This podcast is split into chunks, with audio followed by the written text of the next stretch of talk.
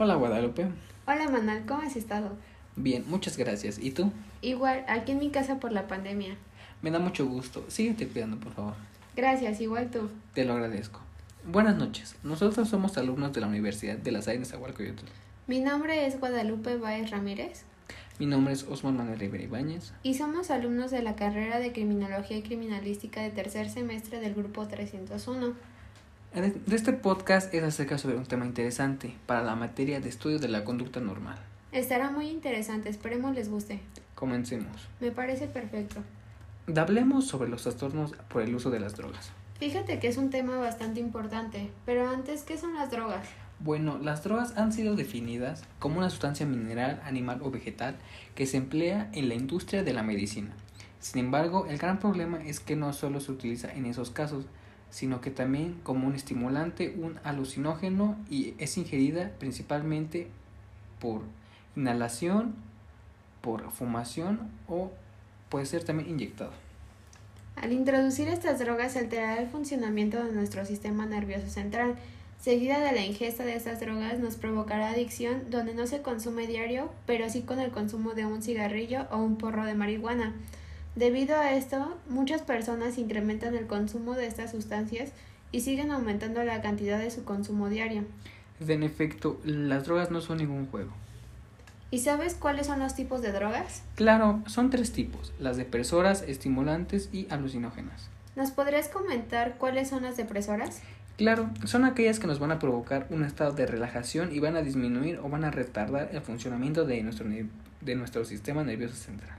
Claro, en estas mismas entrarían las bebidas alcohólicas, que por cierto son las más consumidas por los jóvenes y otras más comunes son la heroína y la metadona. ¿Y ahora nos podrías comentar sobre las estimulantes? Con mucho gusto. Estas son aquellas que nos van a provocar algún tipo de euforia, agresividad e inquietud. Acelerarán la actividad del sistema nervioso. Exactamente, la droga principal es la cocaína y también existen otras como la anfetamina, además de la psicoactiva. ¿Ahora nos podrías hablar de las alucinógenas? Claro, estas nos van a provocar distorsiones en las sensaciones y van a alterar nuestro estado de ánimo. En efecto, en estas drogas pueden ser hongos alucinógenos o el LSD. Asimismo, es importante mencionar otra sustancia psicoactiva que puede ser el cannabis u otras drogas inhalantes. Como podemos ver, existen diversos tipos de drogas. Ahora toca hablar de los trastornos que provocan estas. Quiero preguntarte algo. ¿Qué es un trastorno por un consumo de drogas? Me da gusto que preguntes. Un trastorno por consumo de drogas implica consumirlas a un grado donde perjudica al organismo o que causa un daño a otra persona. Estas van de moderadas a graves y a veces es llamada adicción. Cuando tenemos un trastorno por consumo de sustancias no podemos siempre cumplir con nuestras obligaciones y nos pueden llevar a consumirlas en situaciones peligrosas que nos pueden llegar a causar problemas. Claro, tienes mucha razón. Igual cuando enfrentamos este trastorno podríamos tener la dificultad de controlar esta sustancia. Esto puede ocurrir cuando tomamos una cantidad de drogas durante periodos muy largos y con mayor cantidad. Además, cuando tratamos de dejar de consumirla, simplemente no podemos dejar de hacerlo, lo que nos dañará en relaciones y nos causa problemas físicos, puesto que dejar de consumirlas nos hace sentir mal, lo que es conocido como la abstinencia. Lamentablemente es así. Ahora hablamos sobre las señales que presentan en una persona que está consumiendo drogas. Me parece muy bien. ¿Sabes cómo se dividen estas señales? Efectivamente, en conductas y señales físicas. ¿Podrías platicarnos un poco sobre las conductas? Algunas podrían ser, por ejemplo, cambios en los hábitos del sueño o alimentarios, tener antibajos anémicos, estado de ánimo y actitud que van empeorando con el tiempo, asimismo una conducta engañosa, tener malas relaciones familiares o relaciones que van empeorando, o problemas laborales en la escuela o con la ley. Estas señales no siempre significan que la persona esté consumiendo drogas, y por eso es que se hace el uso de señales físicas. Gracias por esa excelente explicación. No hay por qué. ¿Ahora podrías comentarnos tú acerca de las señales físicas?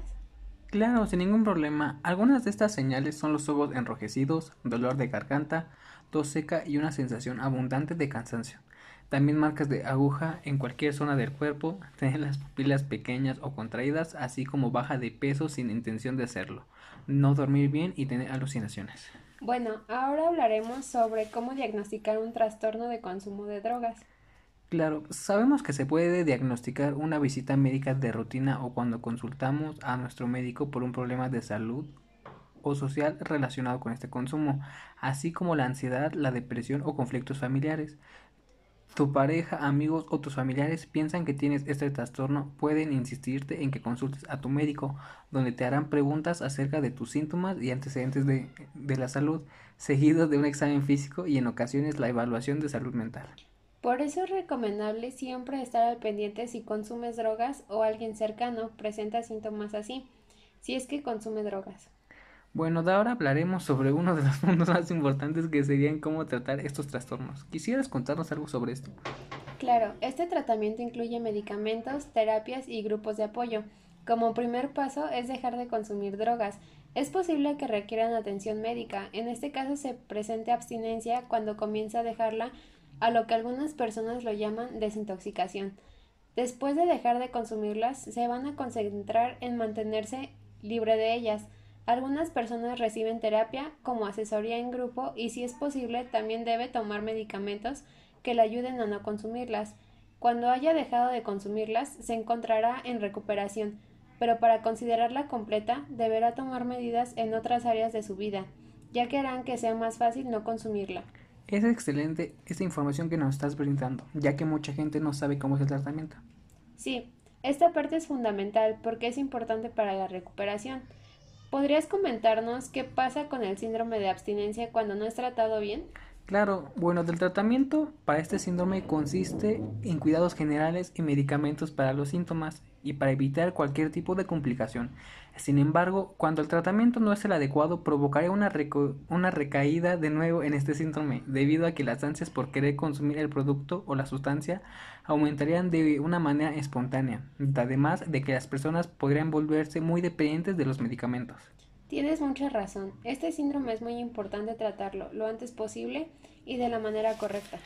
Para finalizar, si usted o alguna otra persona les preocupa el consumo de estas sustancias, puede solicitar ayuda digital a, un médico o asistir a un grupo de autoayuda, pues cuanto más pronto lo haga, más fácil será la recuperación.